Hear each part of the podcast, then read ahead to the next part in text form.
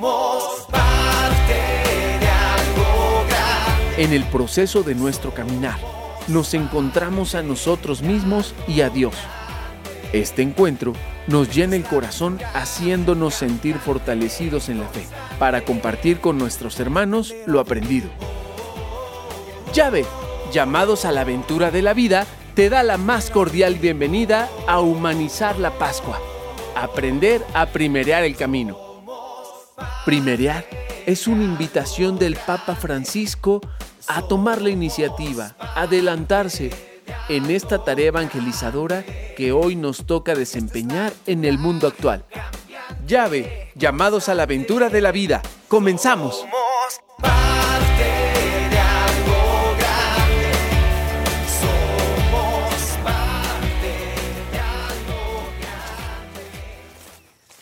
Los ojos de ellos se abrieron y lo reconocieron, pero él desapareció de su vista.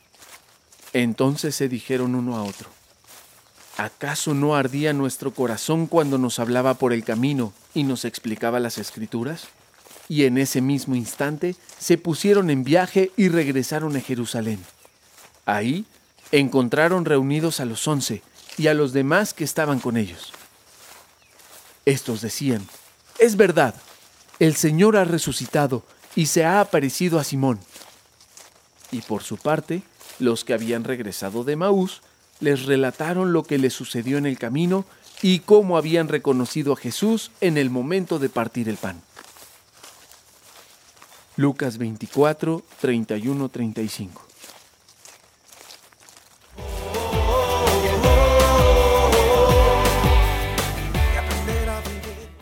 Hola, mi amor. Hola Fer, ¿cómo te fue en tu reunión con los maestros? Increíble.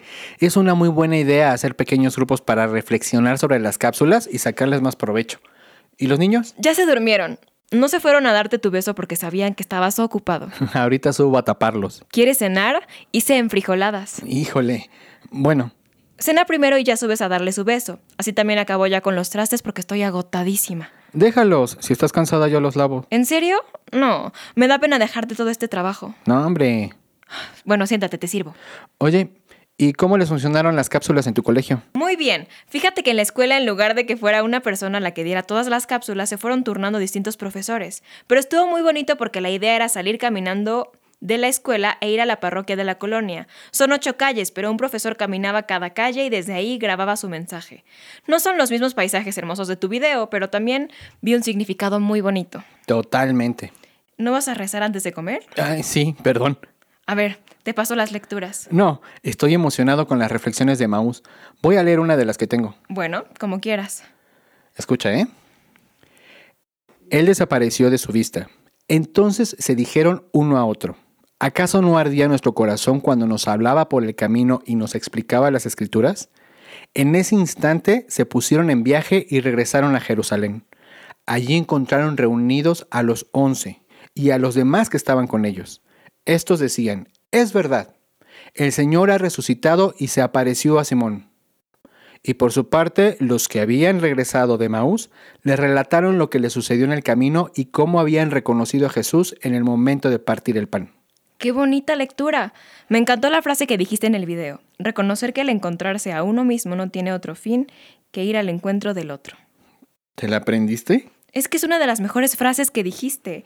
Y me quedé pensando que Él desapareció de su lado. O sea, les dio la oportunidad a los discípulos de poner en práctica lo que aprendieron. Es lo que debemos hacer nosotros como formadores y como maestros, ¿no? Ya que enseñamos y que compartimos, ahora hay que dejar que los alumnos tengan la oportunidad por su cuenta de poner en práctica lo que aprendieron. Si no, pues ¿cómo? Oye, ¿tienes sal? Es que no le puse porque a Fernanda no le gusta la sal, pero ten, te paso el salero. Mm, están buenísimas, amor. Así están bien, gracias.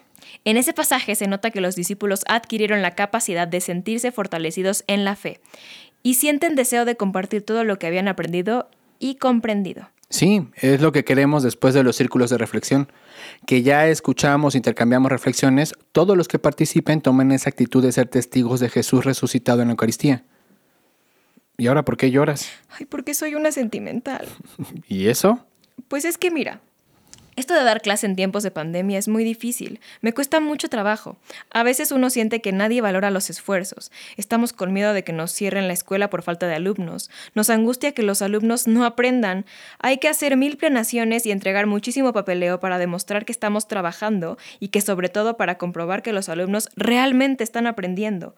Siento que nuestra labor de formadores es muy difícil, a través de las pantallas, que la relación con los alumnos es bien fría y bien difícil de mantener pero que después de todo es una gracia ser maestros y Jesús ser esa persona que va con ellos en el camino, los escucha, los confronta, les muestra la verdad, como los discípulos del camino de Maús.